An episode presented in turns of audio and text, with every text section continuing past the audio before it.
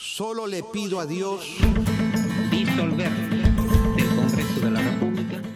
Hola, hola, ¿qué tal? ¿Cómo están? Bienvenidos al podcast de Los que Sobran. Bueno, mi nombre es Miguel Basalo, soy coorganizador de este proyecto. Y bueno, hoy vamos a hablar de un tema muy importante que creo que es la política y los derechos humanos. Y en este caso tenemos tres invitados para este panel que les voy a presentar en el orden en el que van a hablar en consecuente en, en lo que viene este podcast. ¿no? En primer lugar tenemos a Gonzalo Mojica, Gonzalo es egresado de la Facultad de Derecho de la Universidad de Lima y es cofundador del Círculo de Ciencias Políticas de la, misma universidad. ¿Cómo estás, Gonzalo? Hola, Miguel, Rodrigo, César, Cristian, Vale. Qué bueno verlos a todos. Gracias por la invitación. Dale. Siguiendo con esto, está Valeria Torres, que es estudiante de la Facultad de Derecho de la misma universidad y es miembro del Círculo de Ciencias Políticas de también la Universidad de Lima. ¿Cómo estás, Valeria? Hola, ¿qué tal? Muchas gracias por la invitación. Muy bien. Por último, nuestro último invitado es Christian Hopkins, que es abogado de la universidad, por la Universidad de Lima. ¿Cómo estás, Christian? ¿Qué tal? ¿Cómo están? Buenas noches a todos. Gracias por la invitación. Y bueno, como sabrán, somos César Quiñones, Rodrigo González y quien les habla, los que sobran, ¿no? Miembros de los que sobran. ¿Cómo están, chicos? Bien, todo bien, bien. Ah, estamos perdiendo una fiesta. pero todo bien. Y bueno, para ir iniciando con este debate, que es, que es muy bueno, eh, quería iniciar con una, con una pregunta que, que es la que iniciamos con, el, con, con Marisol Perestey, ¿no? que es la que entrevistamos, que como sabrán ha sido congresista de la República y ha sido ex ministra de, Justicia. ¿Qué relación creen que tiene o existe entre la política y los derechos humanos, particularmente en, en el caso de Perú?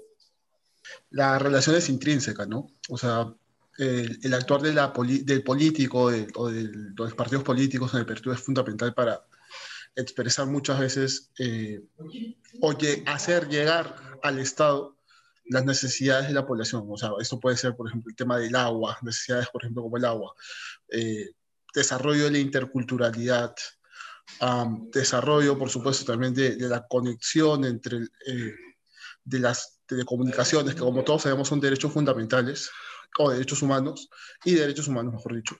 Entonces, los partidos políticos como tales, o los políticos como tales, creo que tienen la necesidad o la obligación de poder ser, ser el nexo entre el Estado y la población, y de esta manera eh, reforzar los derechos que la gente tiene en el sentido de que puedan representar las necesidades de estas personas y sobre todo pueden hacer llegar las necesidades para que puedan resolver los problemas. Creo que eso es importantísimo.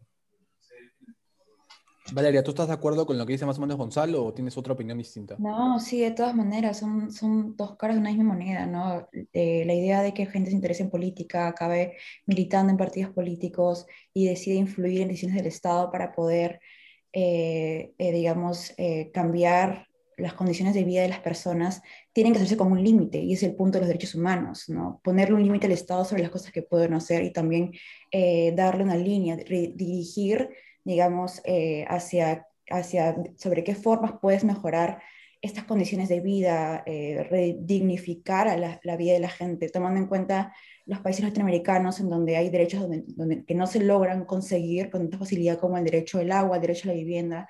Eh, y de hecho de esto hay un largo debate ¿no? acerca de por qué la gente tiene derecho al agua si no tiene agua. ¿no? Sin embargo, es importante, digamos que este tipo eh, es, muy importante mantener nuestra constitución porque de esa manera, a pesar de que no hayan recursos, puedes eh, generar legislación, puedes generar eh, con pocos recursos medidas para que esto sea, más, más, sea posible a lo largo del tiempo. Entonces, sí, de, todas maneras, de hecho, humanos sirven como para limitar a la actuación del Estado y de esa manera aquí también generar una línea, de, una línea. Entonces, yo estoy muy de acuerdo con, con, lo que dice Gonzalo cuando, cuando menciona el, el, actuar de, de, los partidos políticos, porque es a partir de ellos donde puedes conocer mejor cuáles son, eh, cuáles son sus intereses, ¿no? Puedes comprender otros puntos de vista. Si pensamos en el APRA, si, si pensamos en, en, el Frente Amplio, si pensamos en... Es como, nos cuesta entender de sus líneas de pensamiento, sin embargo, sabemos que confluyen, de, confluyen las necesidades, ¿no? Sabemos que la izquierda tiene quiere conseguir cierto tipo de eh, condiciones de vida para, para, personas más específicamente rurales, por ejemplo, conseguir educación, conseguir seguridad, eh, conseguir paridad. Entonces, de esa manera podemos comprendernos mucho mejor y de esa manera esta línea también sirve para tomar medidas concretas. Eso es lo, más importante, creo. Conseguir acciones concretas a partir de, la cantidad de ideas que puedan surgir y, siempre como limitándolo desde un punto de vista de derechos humanos. Entonces, sí, eh, creo que es súper, súper importante como entender muy bien, creo, eh, qué es este concepto de derechos humanos en la política. Me quedo con lo que dices de los partidos políticos y has mencionado partidos de izquierda, eh, sobre todo, ¿no? Y el APRA. Cristian, ¿tú crees que los partidos de derecha también velan por esto? Eh, bueno, eh, si nos vamos a la constitución de los estados democráticos de derecho, o sea, estados o repúblicas como el Perú, que en su constitución reconocen una serie de derechos fundamentales y adicionalmente otra serie de derechos humanos que se no necesariamente son tan fundamentales como, por ejemplo, el derecho a la vida o el derecho a la libertad, pero igual son necesarios para garantizar la dignidad de la persona. Eh, nos damos cuenta de que independientemente de la cara de, la organización política y de si son de la derecha o de la izquierda, este, hay una base que no se puede vulnerar jamás. Entonces, en ese sentido, eh, yo diría de que eh, hay ciertos derechos que independientemente de por quién sean vulnerados o quién esté en el gobierno, sea derecha, izquierda, centro o sin ninguna bandera, simplemente un, caudillo populista, este, no, no, tendrían que ser vulnerados por ningún, ninguna forma de gobierno ningún partido. O sea, eh, porque están garantizados completamente por nuestra constitución y por los tratados internacionales. Ahí ya no entraría, a, ya no entraría la política para garantizar estos derechos, sino la institucionalidad y el Poder Judicial o, las Cortes este, constitucionales, en, todo caso. César, y en este caso, eh, ¿tú qué opinión nos podrías dar respecto al tema y lo que venimos hablando con Marisol, no? Bueno, yo creo que la relación, creo que ya lo mencionaron un poco eh, Cristian, Valeria y Gonzalo, es de contrapesos. De hecho, yo creo que los derechos humanos son un efectivo contrapeso o una restricción al ejercicio ilimitado del poder.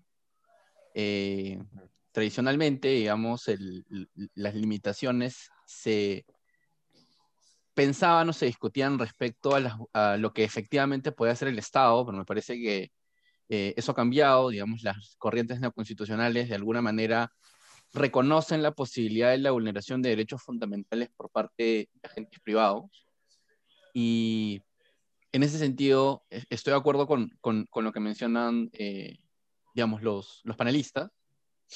Sin embargo, creo que sí es importante tener en consideración, eh, y, esto lo saco de lo que dijo Valeria, de que sí hay restricciones, y creo que, luego vamos a hablar un poco de eso, sí hay restricciones importantes en la consecución de derechos, porque la posibilidad de obtener, digamos, ahora se discute sobre el derecho al Internet, sobre el derecho a la conectividad, sobre el derecho al espacio, digamos, a la propiedad del espacio, digamos, de la estratosfera me refiero, y, hay algunas cosas que, pueden tener un fundamento, digamos, discursivo súper válido y súper lógico, pero existen limitaciones además de los derechos humanos para, digamos, para la consecución de este tipo de prestaciones a, las personas.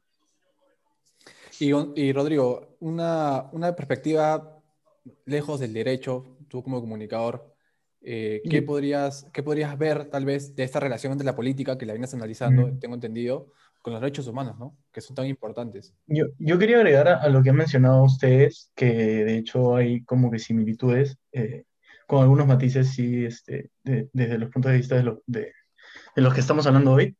Este, muchas veces eh, estos derechos son parte o o están directamente relacionados a la política porque son parte o un instrumento del desarrollo de una campaña política. Este, para un proyecto que tiene como objetivo llegar al poder o, llegar a, a, a, poner en práctica o en ejecución un proyecto político, valga de redundancia. Entonces, en ese sentido, quería resaltar, por ejemplo, el tema de las minorías y cómo esto ha sido característica de ciertos grupos políticos, de, por ejemplo, la comunidad del LGTBI que busca cierto reconocimiento, este, o en el caso, por ejemplo, de la defensa de las libertades, como la libertad de expresión, que ha sido instrumento por parte de un grupo político en estas elecciones, como el caso de, de, de Fuerza Popular, que decía que, bueno, por la democracia tenían que eh, votar por su proyecto político porque el otro proyecto iba a restringir las libertades, iba a restringir la libertad de expresión, iba a ir irse en contra de los medios y tal, ¿no? Entonces yo creo que muchas veces eh, la defensa de los derechos humanos sirve también como instrumento para los partidos políticos, no necesariamente van a defenderlos o no, sino que pueden ser un instrumento para captar un mayor público votante, ¿no? El electorado. Yo quiero, yo quiero acotar ahí que hay un, hay un filósofo súper interesante que se llama Isaiah Berlin, que es un filósofo de la, de la posguerra que tiene un concepto bien interesante que creo que podríamos usar en la discusión que se llama libertad negativa.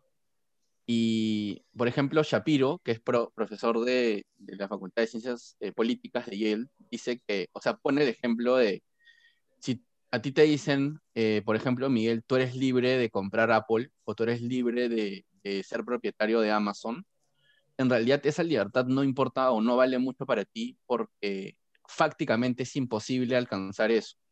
Entonces, este discurso de las libertades negativas que son, digamos, situaciones en las que tú no puedes, tienes formalmente reconocido un derecho o tienes formalmente reconocida la, la posibilidad, digamos, de consecución de un derecho o la obtención de algún tipo de beneficio material, pero en la realidad la, la estructura, digamos, o, la, o, o, o, las circunstancias, de alguna manera, hacen que ese derecho no valga el papel en que está impreso, ¿no? Y creo que eso es, es bien importante y creo que tiene mucho que ver con lo, con lo que justamente mencionó Rodrigo. Sí, de todas maneras. Y, y creo que, no sé chicos, si ustedes lo ven así, tal vez Gonzalo pueda responderme esto, pero lo que ha dicho César es realmente cierto en verdad, o sea, pasa, en la, pasa, en la, pasa o sea, está en la teoría, pero pasa en la, en la, realidad de las cosas. Sobre todo en este país, ¿no? Claro. Me, me, pareció, sí. me, pareció, interesante el hecho de que mencione que, claro, tienes un derecho, pero no puedes ejercerlo efectivamente, ¿no? Por más que esté implantado. Un, algo, por ejemplo, que pasa en el Perú es el, los derechos constitucionales que se, ha que se ha incluido en la Constitución, el derecho a la vivienda o el derecho al agua, claro. O sea, lo ideal es, por supuesto, que todos tengamos una vivienda digna, por supuesto, que todos tengamos conexión a, a agua potable y alcantarillado, pero la realidad, ¿qué tan probable es que esa conexión o ese derecho a la vivienda sea ejercido al 100%? ¿Cómo puedo asegurar que la, una persona que vive muy lejos en, en, las alturas de la sierra o, o, en, o en la selva ¿cómo me aseguro que tenga el 100% de, de, acceso al agua y al alcantarillado cuando es materialmente imposible? O, por ejemplo, ¿cómo puedo asegurar que todos tengan vivienda cuando evidentemente alguna u otra persona se quedará sin ella? Entonces, hay un análisis bien interesante. Yo no conocía ese concepto, me parece curioso, pero sí lo llego a, a relacionar con la, con, la, con la coyuntura política nacional que viene, eh, se viene viviendo en los últimos años. Y en verdad tiene mucha razón. Cristian, creo que querías comentar algo. Este, de que yo creo que en este país eh, sí hay muchos derechos que no logran concretarse físicamente eh, o, tangiblemente, mejor dicho, para sus eh, beneficiarios. Y es por una serie de motivos este, que van desde lo, principalmente con, con, lo histórico y también por las condiciones este, económicas del país y infraestructura. Y bueno, también tenemos otros derechos que no requieren tanto gasto material, digamos, sino más bien una gestión eficiente de los recursos que ya tenemos o incluso de un poco de, digamos, por ejemplo, derechos de acceso a la, de acceso a la justicia. Creo que ese es uno de los derechos que están eh, más vulnerados en el Perú. Eh, muy poca gente puede decir que nuestro sistema judicial lo, lo, lo protege, muy poca gente, ni siquiera, ni siquiera la gente con más dinero puede estar segura de la protección que le debería estar brindando nuestro sistema judicial. Entonces, imagínense cómo estará la gente en zonas rurales, alejadas de las ciudades, eh, donde a las justas tienen un juez de paz y, que no, no, se da abasto para la carga. Ya ni siquiera, ni siquiera saben que existe el sistema judicial porque nunca lo usan, en su día a día no solucionan sus problemas así.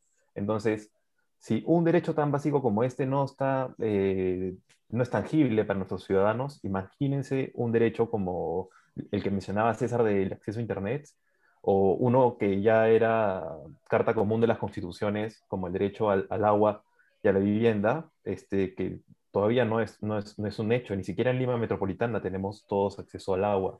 Entonces, te deja mucho que pensar sobre... Yo creo que lo que me hace pensar a mí es qué es realmente un derecho y cuáles son los medios eh, más idóneos para eh, lograr que se concrete su, su, este, su ejercicio. Y eh, quería, quería complementar lo, lo, lo que menciona Cristian, este, que es un dato de, del informe de percepción ciudadana sobre gobernabilidad, democracia y confianza en las instituciones del INEI.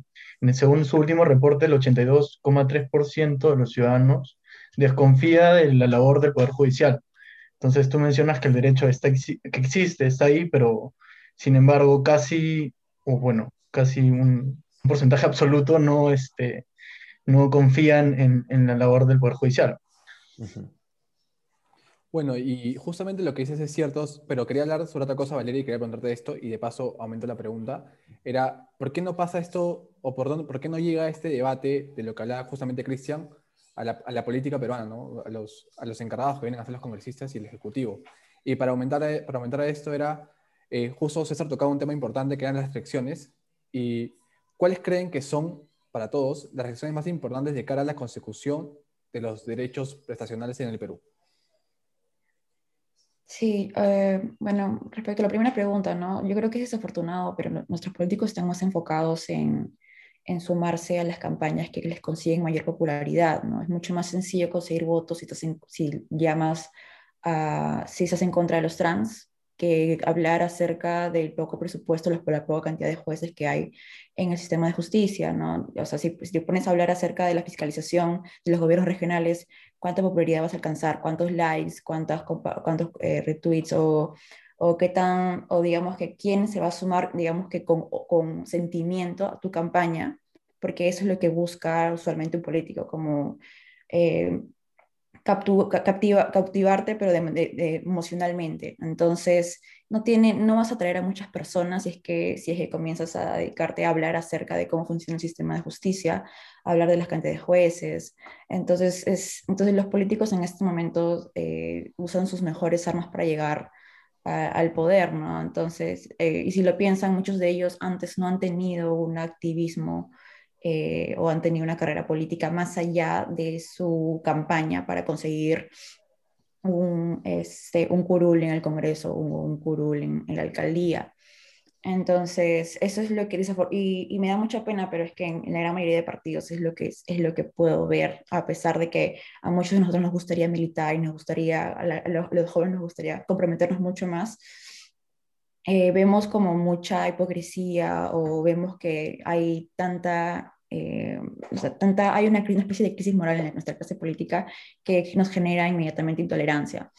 Eh, entonces, este, no creo que sea, no es, no es muy popular. En el Congreso hay muchos proyectos de ley. Yo recuerdo que hace poco estaba revisando proyectos de ley que no han sido discutidos en sus, respectivas comisiones, porque, y se prefieren discutir proyectos como el Día Nacional, de, no sé, del policía, cosas por el estilo, que sé que están, llevan ahí varios años y son, son buenas ideas de partidos que no piensas que pueden ser como el FREPAP, sí generan buenos, pueden generar buenos proyectos de ley, pero que no se, no se llegan a discutir o simplemente son olvidados en el momento. Entonces los medios los comparten usualmente también aquellos más escandalosos, no los que llaman más atención. Entonces, eh, sí, sí creo que tenemos una especie de crisis, o sea, de nos han acaparado una, una clase política que, que, no está, que no se interesa realmente en descentralizar. Podríamos hablar de una crisis. Sí, en descentralizar las propuestas, porque no piensan usualmente en, en cómo hacer que el Estado tenga mayor capacidad, eh, tomando en cuenta las dificultades eh, geopolíticas, porque tomamos en cuenta que también eh, cómo, llega, cómo hacemos para que la educación, para llegar, para que llegue, eh, para reducir la delincuencia en otro tipo de regiones, tomando en cuenta su geografía, en la selva, o sea, hay, hay países, hay, regiones en donde se les toma cuatro días llegar a la ciudad y tener señal, entonces creo que hay, hay, hay, muy poca discusión al respecto, es porque hay, hay mucha centralización, todos pensamos que vivimos en ciudades como Lima. Como bien dijo Valeria, creo que tenemos una crisis moral en nuestra clase política, este, no se están tomando problemas que deberían estar ni siquiera en discusión. O sea, temas como la eficiencia de las gestiones de los gobiernos regionales o del mismo Poder Judicial no debería estar discutido, debería ya ser un amplio consenso de todos los partidos políticos. Y por otro lado tenemos también el tema, de, eh, el tema material, o sea, cualquier gestión, eh, ya sea de un gobierno regional o del gobierno o del Poder Ejecutivo, eh, está limitada por su presupuesto. Entonces, si el país no crece en productividad, no, no podemos tampoco prometerle a las personas que todos van a tener mañana, digamos, una casa digna, o volviendo al ejemplo anterior, una casa digna y alcantarillado. O sea, creo que tenemos que sopesar las dos cosas, la crisis moral de, la política y la crisis, este, eh, bueno, no la crisis, bueno, ahora sí, ahora sí la crisis por el COVID, sí tenemos una crisis económica, pero desde siempre nunca dejamos de ser un país pobre, nunca dejamos de ser un país este, con muchos, este, muchos límites a los recursos. Y bueno, eso era lo que quería decir sobre el tema. ¿Tú qué opinas, Gonzalo? en verdad no tengo mucho por, por añadir, me, me, adhiero bastante a lo que ustedes están diciendo, el tema de la crisis moral, la crisis política, hace finalmente que, no se presta atención a lo que realmente es necesario, ¿no? Como dice Valeria y como dice Cristian, realmente hay derechos que ni o eh, temas que ni siquiera ser puesto a discusión, que deberían ser aprobados inmediatamente, incluso porque son necesarios para el progreso de la sociedad. Pero como gente decía Valeria, prefiere aprobar el día de la papa a la huancaína o el día del pollo a la grasa en vez de centrarse en lo que realmente es necesario. Yo quiero hacer una acotación más bien respecto a lo que dijo Cristian acerca de, de, la limitación del presupuesto. Y es que más bien creo que si bien es, es, complicado darles inmediatamente a los 8 millones de peruanos que no tienen agua, servicios básicos, es como si hay iniciativas que se pueden generar, pero sin embargo no se toman en cuenta. Por ejemplo, yo fui miembro de Techo en un, en un punto y Techo tiene como iniciativa eh, facilitar o eh, cooperar con las, eh, con las juntas eh, eh, que puedan formalizar sus planos para que así puedan permanecer a un distrito y de esta manera puedan pedir eh, servicios básicos. Solamente así pueden hacer los trámites para que llegue ese DAPAL. Entonces tenían, por ejemplo, estos asentamientos humanos que tienen, no sé, granjas con cerdos, no, no, pueden tenerlos, o tienen, necesitan escaleras, barreras de contención, que ellos mismos tienen que construir para de esa manera formalizar su plano y tienen que hacer muchos trámites para ello. Entonces, esto no requiere tanto presupuesto, sin embargo, y no, es no está, esta información es limitada. Entonces, hay mucha, eh, yo recuerdo que en San Juan de Miraflores, que limita eh, con otro distrito, hay muchos, hay muchos asentamientos humanos que quieren conseguir agua, pero se les, se les, se les dificulta por la cantidad de burocracia que existe. Entonces, a pesar de que no haya tanto presupuesto, sí podrían facilitarse si es que le tomas atención suficiente al problema real si le tomas la atención, digamos, real al, derecho a la vivienda, y porque es que mucha gente no consigue, no la consigue el derecho al agua, sí puedes generar iniciativas y también puedes generar legislaciones que no, no digamos, que no involucren eh, amplios recursos, pero que faciliten que, eh, que, se estén tomando acciones reales, acciones concretas, para que a corto a mediano plazo se pueda conseguir, tomando en cuenta ya que vamos a crecer eh, en productividad. ¿no? Y justo la palabra que más han repetido entre los tres, tal vez, ha sido crisis, ¿no? No sé, Rodrigo o César, ¿qué opinan de que se ha mencionado mucha, mucha, ¿qué opinan tienen acerca de estas crisis que existen, ¿no? No solamente la crisis política, mencionan crisis en varias, varios, varios conceptos, ¿no? Varias cosas. Dale, César. Ya, yo antes de hablar de la crisis, quiero eh, recoger un poco de los comentarios que han mencionado los panelistas. Eh, yo creo que en realidad sí creo que es innegable que la, la mayor traba, digamos, es la consecución de, de, derechos, y eso es una crítica, eh, me parece legítima, digamos, a, a algunas posiciones de, desde la izquierda, que, digamos, es muy difícil, digamos, si tuviéramos, eh, literalmente, si no existiese escasez de recursos, cualquier, digamos, esfuerzo para la consecución de derechos prestacionales sería simplemente un tema de gestión. Si es que fuéramos un país ilimitadamente rico y, y no como, como este, este lugar común donde somos eh, un mendigo sentado en un banquillo de oro, sino general, realmente un país que logró salir de la trampa del ingreso medio, eh, un país que, como el que vaticinaba tal vez la revolución capitalista del Perú, del Tau, o sea, un país de ese tipo, creo que la discusión se debería llevar en términos diferentes. Entonces, para mí es súper importante sí tener en consideración que la escasez y la restricción presupuestaria de un Estado eh, limitan mucho la posibilidad real de la consecución de la, digamos, mejora material de la vida para las personas. Sin embargo, y regresando justamente a este tema de, las crisis, eh, yo creo que, que el tema, eh, esto que menciona Valeria, que esto es de alguna manera el discurso que, que tenía, por ejemplo, el candidato de Soto, de la desburocratización para el acceso al crédito, la, desburocratización para el acceso a la propiedad privada, eh, creo que tal vez hay algo más que se pueda hacer al respecto. Eh, sí tiene que ver con derechos que de alguna manera no, no necesariamente son más caros que, digamos, que el costo del trámite, pero que tienen impacto en las instituciones, digamos, que rodean a las personas que tienen escasos recursos. Por ejemplo, los los premios Nobel de Economía del año 2019 eh, ponen un ejemplo de, que algo tan simple como poner una app, también lo dijo Hernando de Soto, solo que estábamos bien polarizados y creo que lo, dijo mal, pero eh, por ejemplo, eh, socializar o tener aplicaciones que de alguna manera disminuyan la simetría de la información en, en las zonas rurales, generaba mayores posibilidades, digamos, de desarrollo en, en esas zonas, digamos, para evitar problemas monopsónicos de, digamos, un solo comprador que, que, que, digamos, tiene que comprar absolutamente todo lo que, lo que tú produces, ¿no? Eh, pero hay otras cosas, por ejemplo, a nosotros, eh, nosotros sabemos que es el sistema financiero, tenemos probablemente todos una cuenta bancaria, tenemos conocimiento de que existen sistemas de seguros, eh, tenemos conocimiento de la importancia, espero que todos estemos de acuerdo con esto, de vacunar a las personas.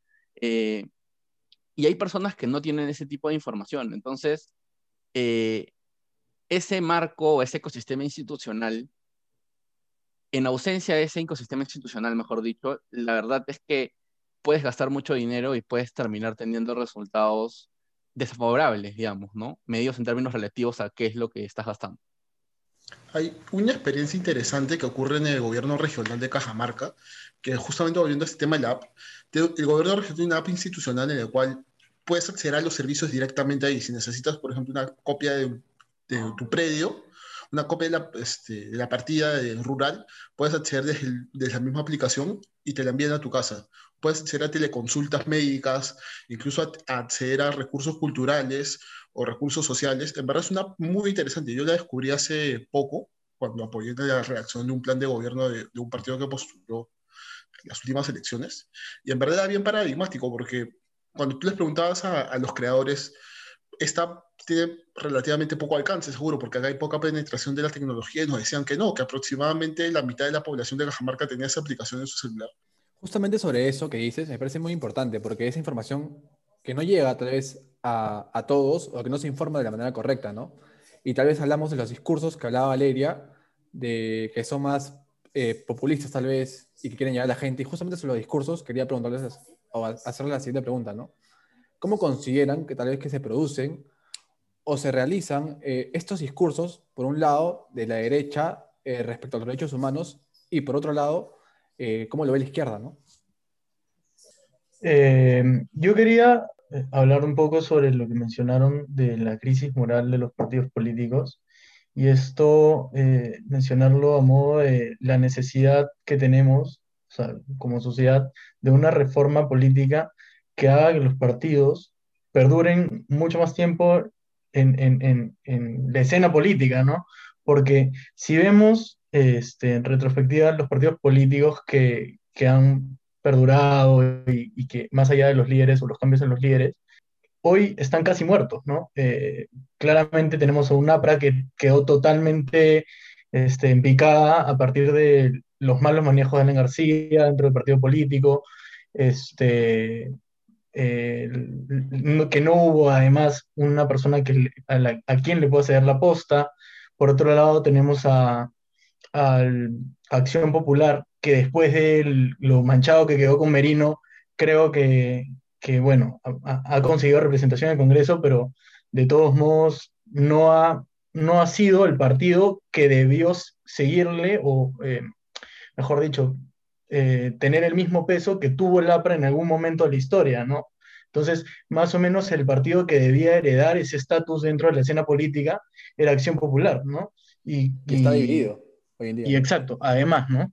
Entonces, sí tenemos una necesidad de representación dentro de los partidos políticos, que se mantengan mucho más tiempo, necesitamos una reforma, que no sean un vientre de alquiler, que se juntan lo que pasa también con la izquierda, y esa es una crítica, porque la izquierda lo que hace en la mayoría de elecciones es juntar varios partidos políticos pequeños y de esa manera construir una sola fuerza, ¿no?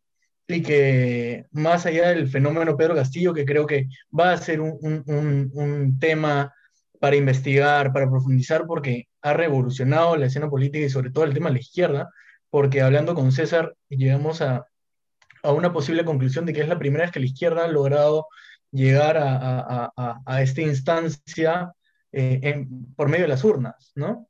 Entonces, este, creo que, que sí va a ser, o bueno, sí va a ser un, fenómeno para estudiar después de, de, que asuma o como termine este tema de, de, de la votación, las elecciones, pero sí, sí creo que es, es necesario una reforma que ayude o que, que ayude a construir, mejor dicho, partidos políticos que duren mucho más tiempo y que tengan un proyecto futuro con la captación de jóvenes, sobre todo, ¿no? que van a ser los próximos representantes de, los mismos.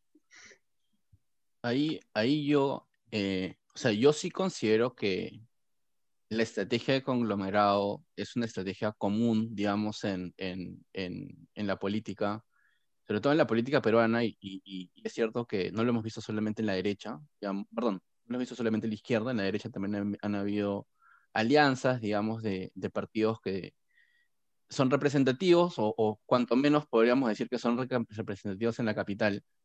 Eh, la acotación, digamos, también tiene que ver con que Ollantumal era un candidato de izquierda, pero creo que es difícil, no estoy diciendo que es imposible, pero es difícil, digamos, seguir su gobierno como, como, digamos, como un gobierno izquierdo, ¿no? Porque básicamente, y creo que es lo mismo que le tendría que pasar eh, dentro de restricciones, de las restricciones institucionales de la Constitución de 1993 a Castillo. O sea, creo que como está la cancha en el día de hoy en Perú, es muy difícil que un candidato de izquierda pueda cumplir lo que promete, salvo que quiera cambiar la constitución política del Perú.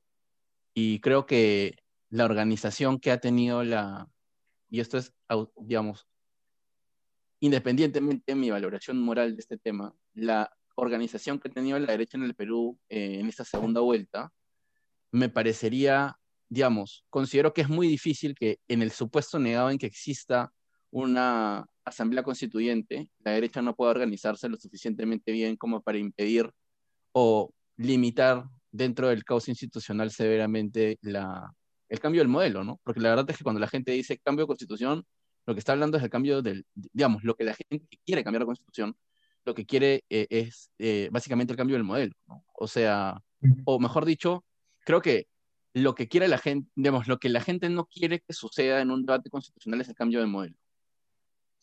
Y luego, solamente al toque, porque sí quiero saber qué, qué piensan tal vez Cristian y Valeria sobre este tema, es, la pregunta de Miguel fue, ¿cómo se, se, discurso, eh, se efectúa el discurso, digamos, de la derecha, desde la derecha y desde la izquierda de los derechos humanos. Yo creo que el discurso es sumamente polar y creo que este, este término de discurso es súper importante. Eh, esto lo discutimos a cada rato, en, digamos, en la preparación de este tipo de, de, paneles, porque nosotros consideramos discurso en el sentido de Foucault de discurso, como la verdad es lo que la gente considera que es. Cristian, creo que tenías algo que votar. Sí, eh, yo le quiero agarrar la batuta a Valeria con lo último que dijo, este, y también juntarlo con un tema que mencionó Rodrigo, que fue la reforma política.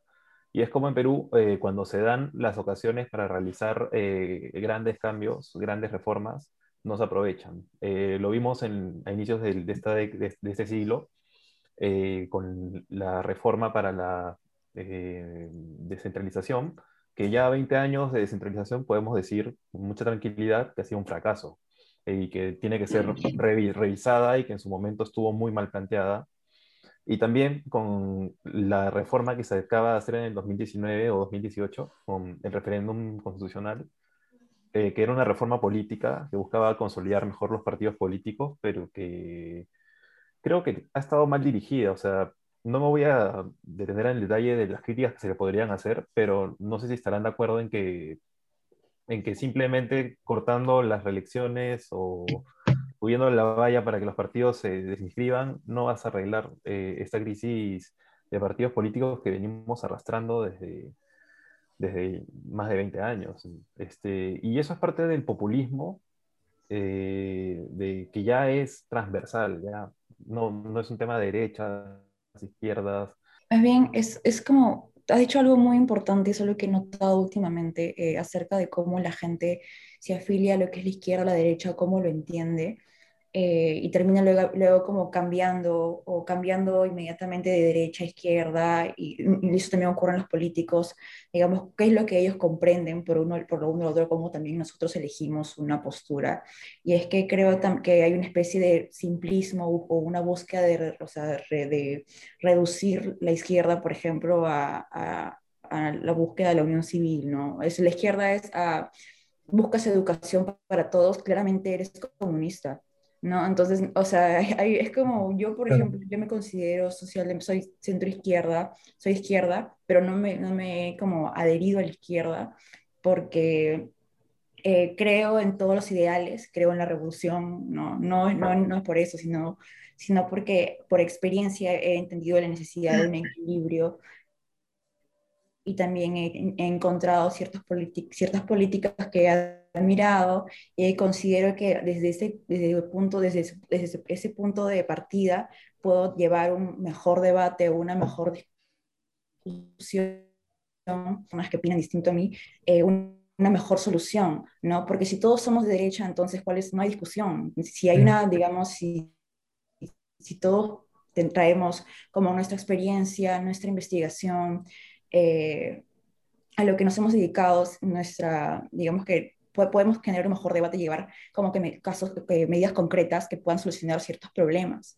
Eh, y es por eso que, bueno, eh, uno se puede afiliar a uno o el otro, pero creo que justamente eso de que los políticos se entienden en este momento como, ah, yo, yo quiero como, que se, yo quiero que la gente tenga todos agua, entonces voy a irme inmediatamente a la izquierda y voy a prometer agua y, o sea, te das cuenta luego que no puedes, que cuando, llegas no entiendes de gestión y no puedes, es como que ya voy a la derecha. Y es como eso genera inmediatamente mucha confusión en las personas y, y, y un, generas un estereotipo y, de, o sea, creo que actualmente eso también le hace mucho daño a nuestra política, la idea de estereotipar lo que es la izquierda a la derecha.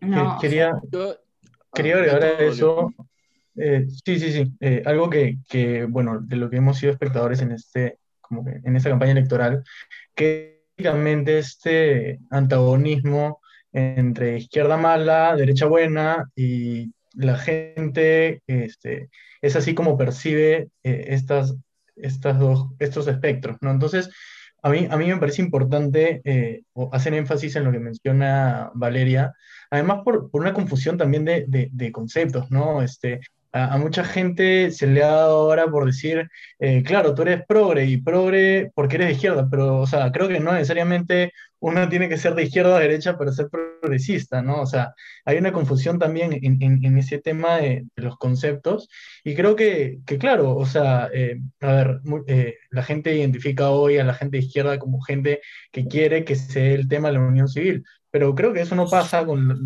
con absolutamente toda la gente izquierda.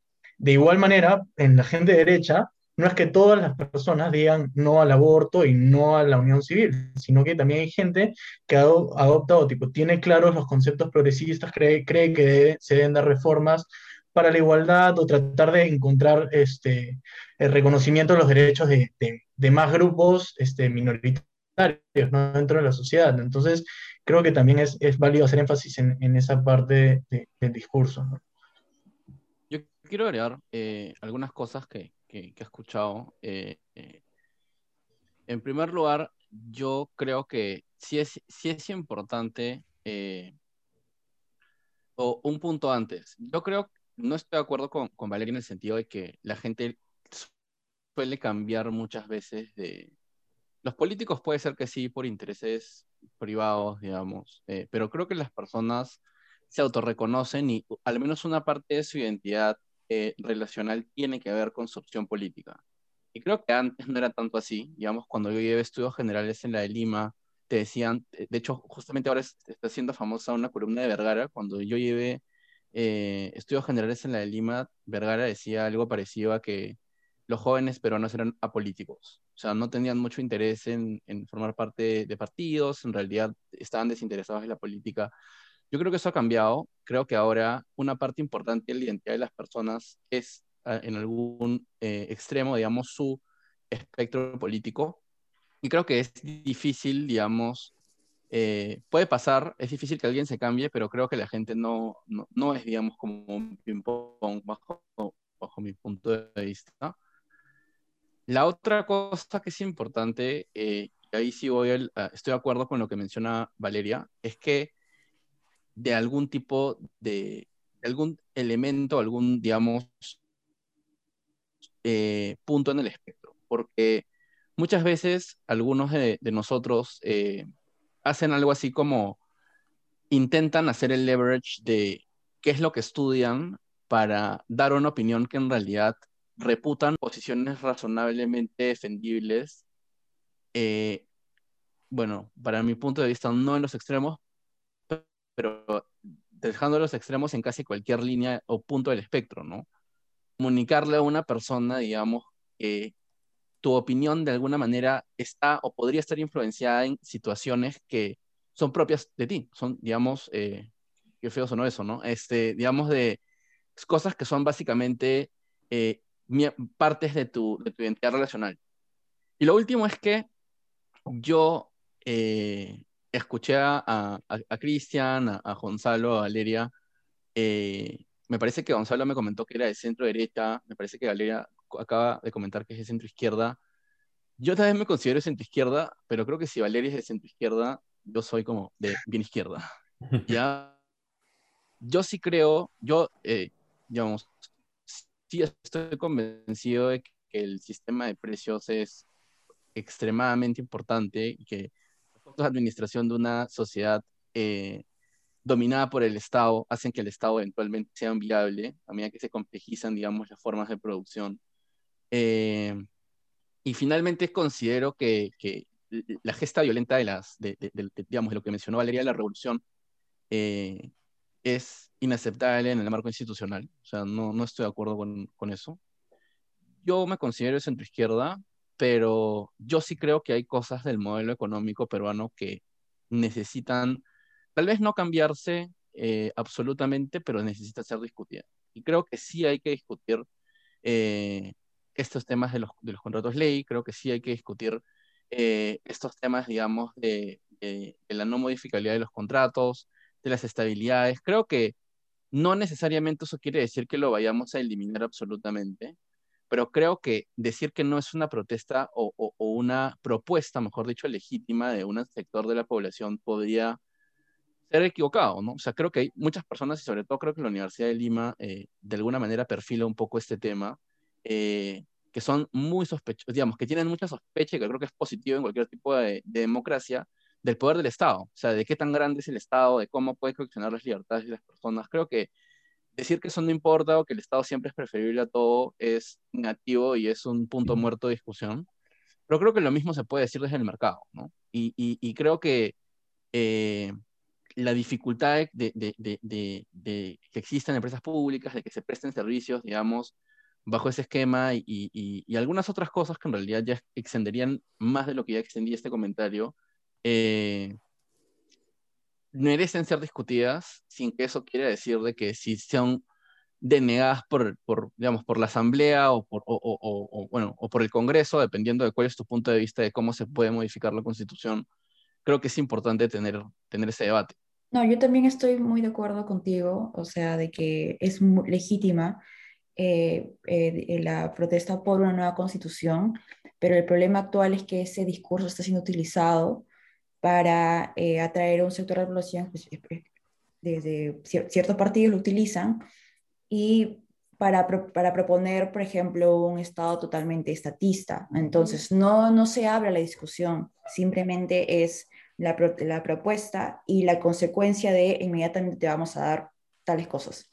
Entonces, desafortunadamente, esta, esta, digamos, este reclamo se ha vuelto inmediatamente populista y no ha sido abierto a una discusión, porque incluso en los medios puedes darte cuenta de que eh, es inmediatamente rechazado, ¿no? No es como que podemos ver a varias personas que discuten ya cuáles son las posibilidades que, que el cambio de constitución, que, que podemos discutir en el capítulo, no, sino como que hay inmediatamente un montón de personas que eh, tienen miedo, que generan, que tienen miedo porque eh, la propuesta, la primera propuesta que tenemos es inmediatamente un, un estado, un, un, estatismo popular, entonces, eso es como una manera de desvirtuar este tipo de, de discusión ¿no? No sé cómo ha ocurrido en Chile, eh, que ellos, ellos sí han aprobado eh, la, hacer una nueva constitución, no sé si han tenido, si han tenido esta, discusión mucho más abierta, pero en nuestro caso ha sido de manera acelerada, en medio de una crisis económica, en medio de una crisis sanitaria, entonces como no hemos tenido realmente el, el momento, no se ha creado ese momento, y, incluso, y si surge, si en este gobierno surge, esperemos que, que, que, se dé de esa manera, ¿no? Bueno, para ya terminar este debate que ha sido muy, muy bueno, quería terminar con esta pregunta que era, ¿qué es, ¿cuáles son los retos más importantes que deberá afrontar el próximo presidente del Perú relacionado a todo lo que hemos venido hablando, ¿no? A ver, yo empiezo muy breve. Eh, definitivamente el tema de la pandemia es fundamental, ¿no? acelerar el tema de la vacunación para que todos los peruanos puedan ser vacunados en el menor plazo posible. Está avanzándose bastante bien, justo estaba viendo algunos números. El martes ha vacunado a 165 mil personas. El ritmo está creciendo muy fuerte, creo que estamos, no sé si estamos liderando América, pero creo que estamos en uno de los primeros puestos. Creo que eso es importantísimo. El segundo es la reactivación económica de las micro y pequeñas empresas que han resultado sumamente afectadas por, las, por la pandemia y, los cierres que han habido este año. Y el tercero, y, y, algo que es también muy fundamental, es el tema de la educación, tanto básica como superior y técnica. Creo que han habido muchos problemas para si bien es cierto, hay estos temas de aprendo en casa o la educación a distancia vía Zoom o Blackboard o cualquiera de estos sistemas que existen actualmente, creo que lamentablemente no ha sido posible efectuar una educación de calidad y que, y que efectivamente cumpla su rol, que es el de educar. Creo que ahí hay tres, tres este, retos importantes en principio que, que el próximo gobierno debe, debe afrontar y ojalá que lo haga por el bien del país. Eh, yo quiero acotar algo y también tiene que ver respecto con la pregunta anterior, de hecho, y a, mí me queda claro que las protestas van a seguir adelante debido a, digamos, al, al contexto en el, que, en, el, el que, nos encontramos, van a, van a aumentar.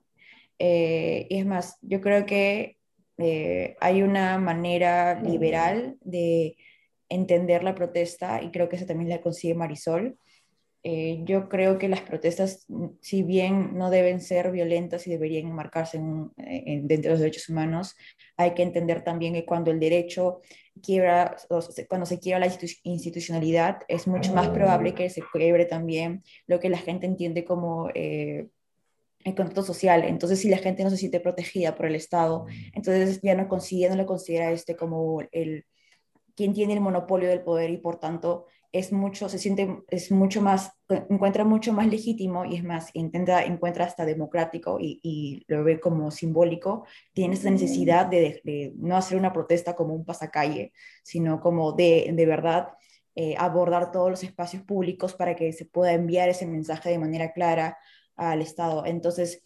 eh, yo creo que de cara eh, y bien un, temor actual de que los, los, el siguiente gobierno de un lado o del otro es que aumente la criminalización y, y porque si bien es cierto eh, ha existido ese tipo ese tipo de discurso anteriormente no es como un vandalizar al protestante de izquierda digamos que estereotiparlo, ¿no? Como decir que es de izquierda y por tanto o terruquearlo, entonces, estas protestas existen y no solamente en Lima, sino como que en distintas regiones, y no se hablan de ellas y no llega, no llega digamos, como a, no, no llega a ser un, un hito eh, dentro de en Lima, una discusión. Entonces, yo creo que van a seguir y yo creo que también es un reto eh, para el siguiente gobierno es saber afrontarlo sin, sin crear mayores disturbios y digamos que asegurando, eh, asegurando como soluciones eh, pacíficas que no dejen más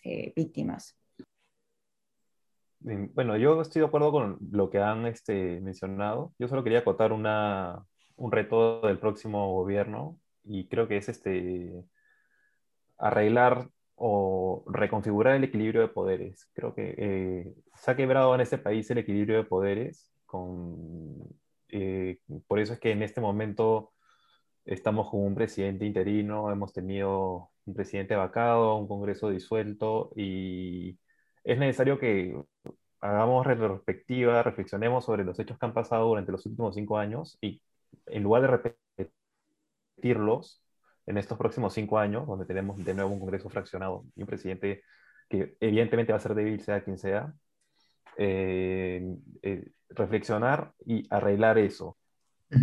Eh, bueno, en mi caso, quería agregar a, a, lo antes mencionado por ustedes, la lucha contra la corrupción, que creo que, que bueno, mucha gente considera que, que, que, es uno de los males este, profundamente arraigados de, que, tiene nuestra política, pero creo que, que ha quedado de lado en, en, las elecciones, ¿no? La gente decía, bueno, pues no, pero Keiko es corrupta, pero, pero no es comunista, pues, ¿no? Entonces, es importante que eso vuelva a ser uno, uno, un tema importante, ¿no? O sea, el, el tema moral de los políticos este, y de todos los, los que trabajan en las, en las instituciones públicas, que, que se haga una, una reforma, eh, que también se tome en cuenta el, tema de dar este, penas mucho más duras, estrictas, para los casos de corrupción, y eh, complementando esto con lo que mencionó Gonzalo de una educación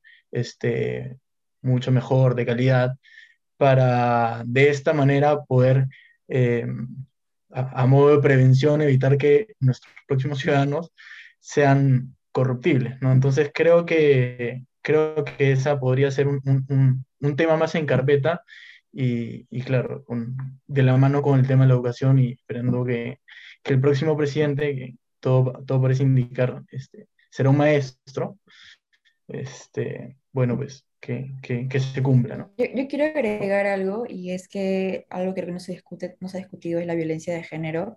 Eh, un dato es que eh, cada año las violaciones aumentan y no porque el Estado no esté tomando medidas al respecto, sino porque aumentan las cantidades, eh, centros, de, centros de cuidado de mujer, centros de, centros de protección de la mujer en las comisarías, entonces como recién se, pueden, eh, se puede generar estadística y denuncias por ello, entonces en esta pandemia ha aumentado la violencia sexual y es algo que no se, y, y se ha puesto incluso en tela de juicio el Ministerio de la Mujer. Entonces, eh, es algo de lo, que, de lo que necesariamente se va, a tener, se va a tener que tomar medidas al respecto y esperemos que, a pesar de que sabemos que vamos a tener un, gobierno un gobierno conservador, se puedan generar políticas públicas y sino que sea la sociedad civil la que pueda tomar la que pueda tomar la iniciativa, ¿no? Yo, yo quiero agregar solamente eh, dos cosas relacionadas a los retos de un próximo gobierno. El primero creo que está directamente relacionado con lo que han mencionado todos, es la conflictividad social. Creo que la demanda social por el, tema del coronavirus, pero en general porque la percepción de las personas es que, digamos, e, este, este, esta dinámica del, chorreo o esta dinámica del crecimiento sin desarrollo les ha afectado severamente. ¿no? Rodrigo decía que tenemos una clase, frágil, eh, media frágil, eh, eh, la pobreza ha aumentado significativamente, hay, gente que dice que es como si no hubiesen hecho nada para paliar la pobreza en los últimos 10 años, por, un tema completamente ajeno, digamos, al planeamiento de política peruana, o sea, el tema del COVID. O sea, no es que el Estado no haya hecho nada, sino es como si no hubiera hecho nada, que es una diferencia bastante importante que hay que tener en consideración. Eh, entonces creo que la conflictividad social va a ser un tema importante que va a tener que afrontar el próximo gobierno. Y el tema de la, del cambio de constitución en los términos que Castillo quiere hacerlo, porque digamos, la mayoría de personas está discutiendo respecto a si existe, un, si existe la posibilidad de modificar la constitución de cualquier manera, en, en el sentido de la no restrictividad del poder constituyente. Hay personas que dicen la modificación de la constitución debe realizarse a través del canal institucional de la Constitución del 93, que básicamente supone o implica la la venia de bastantes, bastantes, bastantes miembros del, del- Congreso. Entonces, esa discusión es un poco ajena al plan de, de Castillo, eh, porque lo que Castillo, entiendo, desea es que el 50% de la, de la población civil o el 40% de la población civil participe eh, de manera individual y el, el otro porcentaje de personas sea a través de comunidades eh, sociales, ¿no? Que en realidad eh, yo no es que haya buscado demasiado sobre el tema, pero no he visto una propuesta de modificación constitucional planteada en esos términos en ninguna otra parte del mundo. Y creo que esta, esta propuesta, digamos, estas cosas que nosotros podemos hacer, que han, han mencionado Valeria, que ha mencionado eh, Cristian, que ha mencionado Gonzalo, eh, cuando a, alguien que es anti, digamos, establishment, no promete lo que cumple, creo que la posibilidad de conflicto eh, e- es, es grande, ¿no? Y eso tiene que ir de la mano con eh, formas, digamos, pacíficas que no terminan polarizando más a la sociedad eh, de contención de la protesta, que- que no quiere decir represión, yo estoy en contra de la represión de la protesta, creo que además sí existen mecanismos de, digamos, de, sanción a, a malos elementos, pero de alguna manera que una protesta, digamos, para un tema tan importante o de, tanta magnitud, se realice sin, digamos, con un respeto irrestricto de la propiedad privada es, es algo ideal, o sea, es algo que probablemente no va a suceder y es algo que las personas razonablemente deberían tener en consideración en la evaluación de la política pública. Yo sí estoy de acuerdo con que sancionen a las personas que se portan mal, pero creo que hay personas que se representan el costo de la sanción y deciden hacer las cosas de todas maneras porque eh, lo que ellos o lo que ellos consideran justo, independientemente de nuestras valoraciones, es más importante que inclusive la lealidad, que, que verdad para nosotros podría ser, podría ser eh, eh, choqueante, creo que es una buena palabra, pero, pero, pero eso, ¿no? Y lo último es que eh, Castillo, que tiene que ver también con la prestacional, con, con la consecución de, de, de, derechos prestacionales, va a tener que hacer, si, si es presidente, esfuerzos bastante significativos para poder eh, compaginar sus intereses con los del sector privado. Porque el sector privado en este, en este país, lamentablemente o, o, o afortunadamente, dependiendo de tu espectro, es muy importante. Y creo que la vez pasada eh, nos comentaba alguien que era posible que Perú, digamos, cierre sus fronteras y todo lo agarra con produ producción nacional usando reservas internacionales. Eh, pero esa es una fórmula que no te puede durar todo el tiempo, ¿no? O sea, y, independientemente de los arbitrajes y, las contingencias que tengas por intentar hacer ese, ese tipo de proyecto, lo cierto es que ningún país puede sobrevivir así, eh, manteniendo la calidad de vida y las libertades que afortunadamente nosotros tenemos, pero que considero que más personas deberían obtener eventualmente. Sido un debate muy bueno. De hecho, quiero agradecerles a Valeria, a Cristian y a Gonzalo por haber participado. Nos han ayudado bastante. Y bueno, despedir. Y me quedo yo, pues, básicamente, con lo que dijo Gonzalo, de que que tener una educación en calidad, y sobre todo que hay más participación de la gente, de la ciudadanía en, en, casos, en estos casos de política, ¿no? Porque más participación va a hacer que seamos mucho mejores y no estamos en crisis sumergidas desde hace más de 20 años. Muchas gracias a todos y nos vemos en el siguiente podcast o episodio. Gracias. Gracias. Cuídense. Un gusto.